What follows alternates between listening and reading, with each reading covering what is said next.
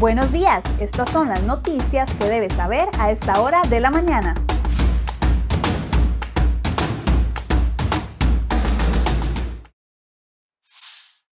Hola, ¿qué tal? Muy buenos días. Gracias por acompañarnos en Serie Hoy Noticias. Vamos de inmediato con las informaciones que preparamos para ustedes el día de hoy en la portada de seriehoy.com.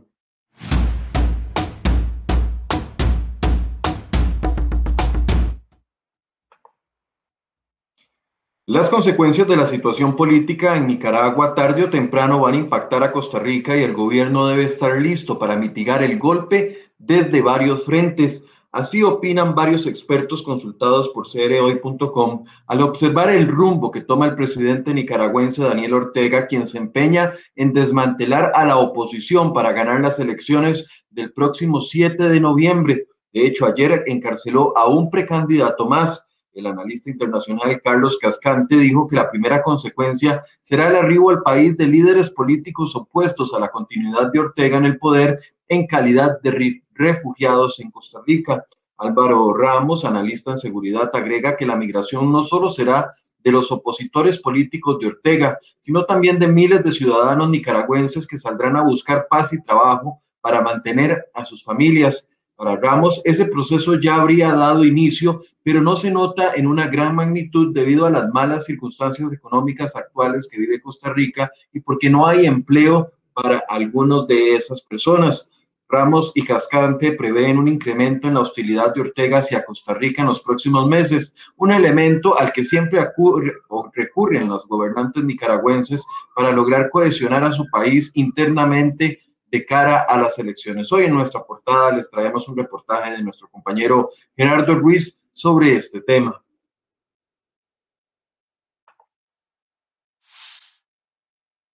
Bueno, y pocos dudan de la urgencia para renovar el sistema de trenes en el gran área metropolitana, pero sí existen numerosas dudas sobre el plan del tren rápido de pasajeros que impulsa el Incofer y Casa Presidencial. Una de esas voces es la Confederación Nacional de Asociaciones de Desarrollo Comunal, CONADECO, compuesta por más de 3.500 organizaciones comunales de todo el país.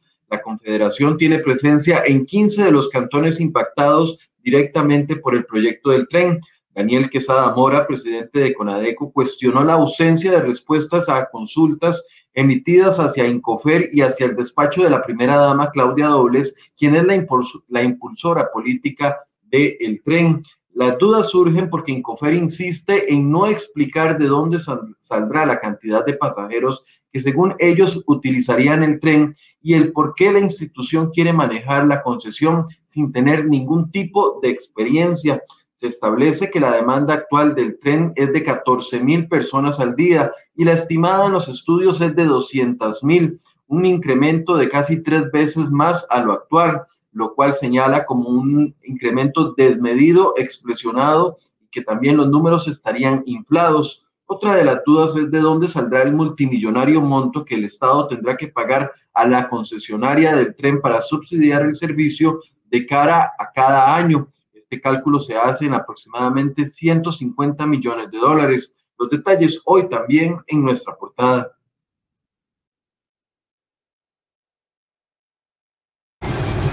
Siguen subiéndole y todo y no se hacen responsables si la aguja le cae a uno. Entonces vamos a ver. Así es como hay que agarrarla en la última. Casi que arrancarla. Así, así hay que agarrarlas. Entonces vamos a ver si yo le vuelvo a pagar un solo peaje a estos ladrones que tiene resortes?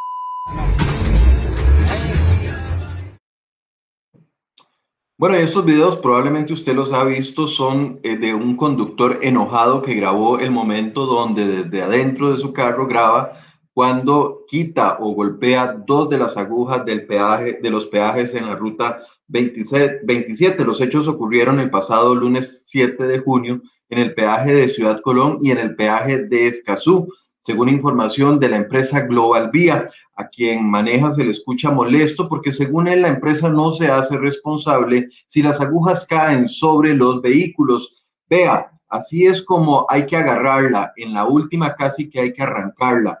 Así hay que agarrarla, manifiesta el conductor mientras golpea una de las agujas con su vehículo. Global Vía dijo que el carro llevaba una placa alterada, pero que sin embargo lograron ya identificar al conductor. La Ruta 27 procederá con los procesos legales correspondientes. Lamentamos este tipo de prácticas donde se pone en riesgo la integridad de los trabajadores y de los propios usuarios, explicó la concesionaria.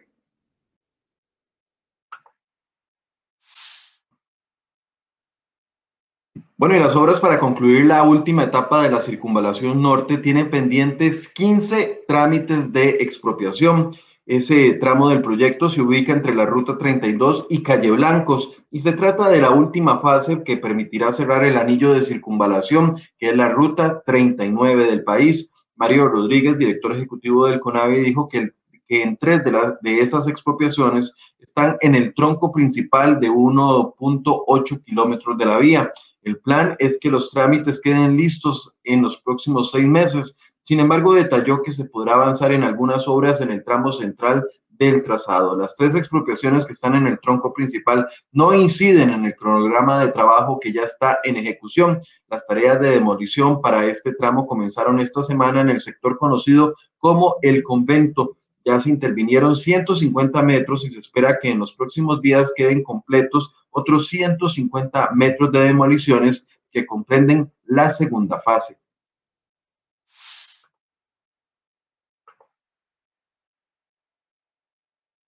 Bueno, y atención a este dato, ingresar a la Organización para la Cooperación y el Desarrollo Económico, OCDE, le saldrá caro al país en momentos en donde hay incertidumbre sobre la debilitada economía nacional. Antes de que finalice el año, el gobierno deberá pagar 1.174 millones de colones para concretar su ingreso a la organización. Según presidencia, solo por la membresía el país deberá de, de cancelar 865 millones y además debe pagar otros 309 millones para la instalación de la misión diplomática que el gobierno enviará a París, en Francia.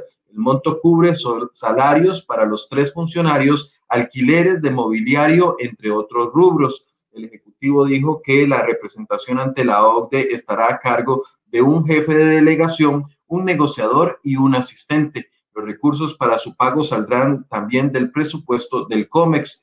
De momento, esos puestos no han sido designados o al menos comunicados de manera oficial.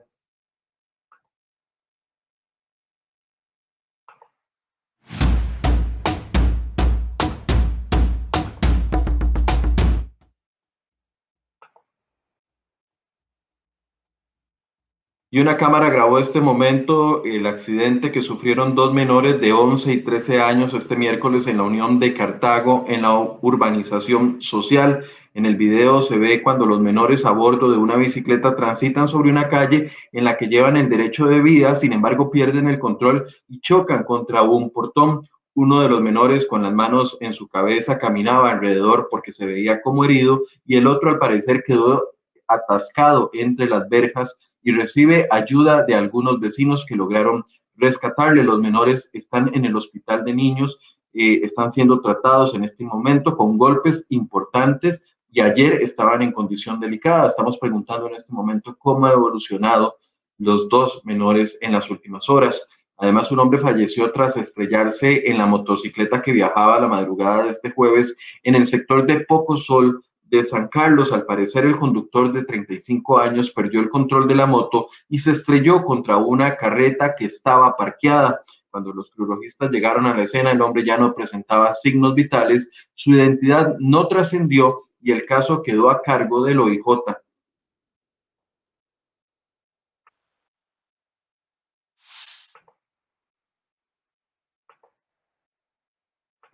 Y los contagios por COVID-19 siguen aumentando significativamente en la población adulto joven de Costa Rica.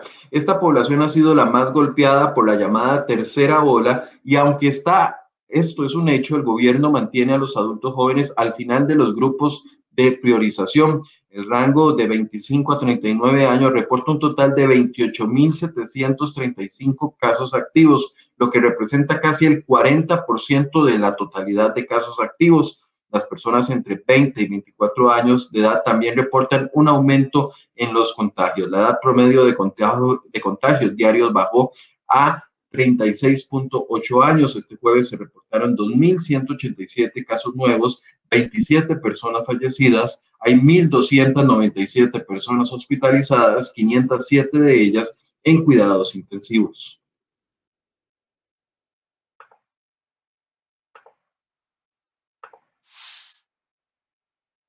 Y la diputada Shirley Díaz de la Unidad Social Cristiana exigió explicaciones a los jerarcas de la caja por las compras que ha realizado durante la pandemia. La legisladora expresó su preocupación tras conocer un informe de la Contraloría General de la República que revela fallas importantes en compras por más de 76 mil millones de colones que hizo la caja durante el año 2020. No es posible que los jerarcas de la Caja Costarricense de Seguro Social desconozcan cuánto se gasta y en qué se gasta el dinero para atender la pandemia, dijo la social cristiana. Según la entidad fiscalizadora, la Caja carece de un proceso integrado para recopilar, procesar y generar información y rendición de cuentas sobre estas compras. Tampoco cuenta con informes periódicos sobre la ejecución de la reserva y la información no es trazable sobre los recursos asignados, lo que finalmente se compró. Esta falta de transparencia no se debe permitir, manifestó la congresista que espera respuestas claras de la caja.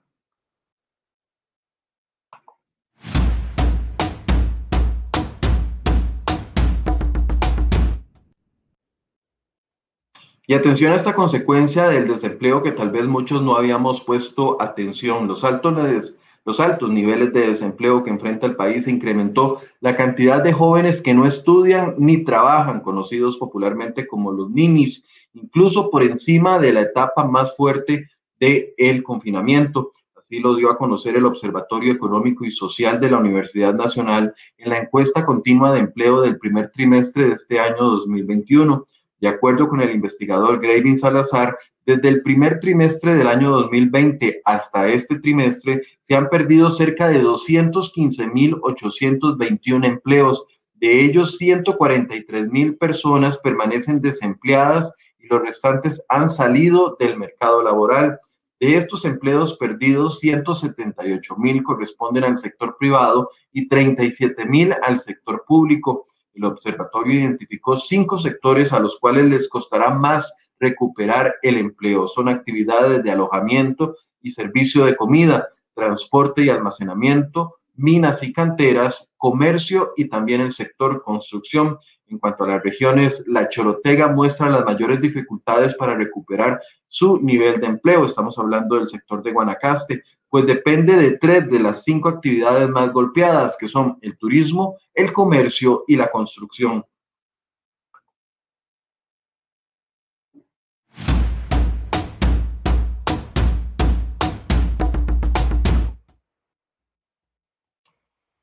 Bueno, esta noticia ha generado mucha indignación en alrededor del mundo y es que el fundador de Amazon, Jeff Bezos, no paga impuestos sobre la renta o no pagó impuestos sobre la renta en los años 2007 y 2011, a pesar de ser uno de los más acaudalados del mundo. La declaración de la renta del fundador de Tesla, Elon Musk, fue de cero dólares en el 2018 y el financiero George Soros pasó tres años seguidos sin pagar impuestos federales sobre la renta. Los 25 estadounidenses más ricos pagan proporcionalmente menos impuestos que muchos trabajadores de clase media. Millonarios como Elon Musk, Warren Buffett, Jeff Bezos, George Soros y Michael Bloomberg han evitado legalmente el pago de impuestos sobre los ingresos personales, según un informe de la Organización de Periodismo Investigación ProPública, que tuvo acceso a esta información privada y la publicó. El gobierno estadounidense ha iniciado investigaciones no solo para revisar la situación fiscal, sino para intentar, localizar a los filtradores de esta información que era hasta ahora secreta. El presidente Joe Biden ya apoya desde su campaña electoral la subida de impuestos a las grandes fortunas.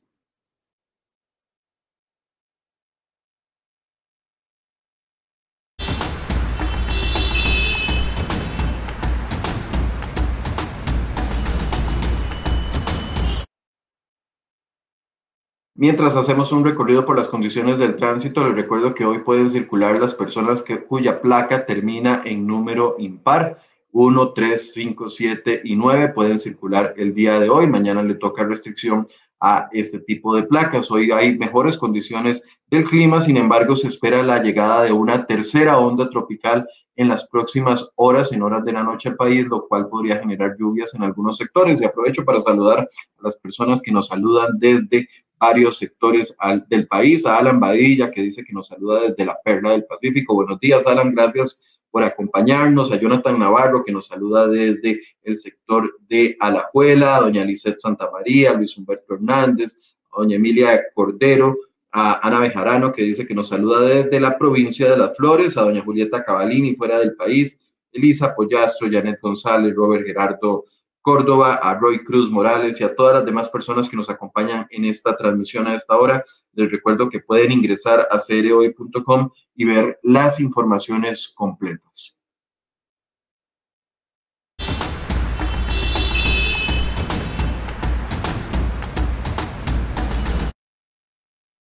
Siete con 37, así llegamos al final de este resumen de noticias. En 23 minutos iniciamos Enfoques. Hoy vamos a estar hablando con la primera mujer vice, la, la primera mujer que se postula como precandidata a, la, eh, a las próximas elecciones, ya me perdón, a las próximas elecciones. Hablo de doña Linet Saborío, que está poniendo su nombre en la palestra de cara a las votaciones internas de la Unidad Social Cristiana. Doña Linet Saborío fue vicepresidenta del país y también directora del OIJ y ahora quiere ser candidata de la Unidad Social Cristiana. ¿Qué es lo que propone doña Linet Saborío y cuáles son sus debilidades y sus fortalezas y cómo pretende levantar al Partido Unidad Social Cristiana de cara a una elección nacional? Bueno, vamos a conversar todos esos temas con ella a partir de las 8 de la mañana, así que los invito a que se conecten y participen de esta entrevista conmigo acá en Enfoques. Muy buenos días.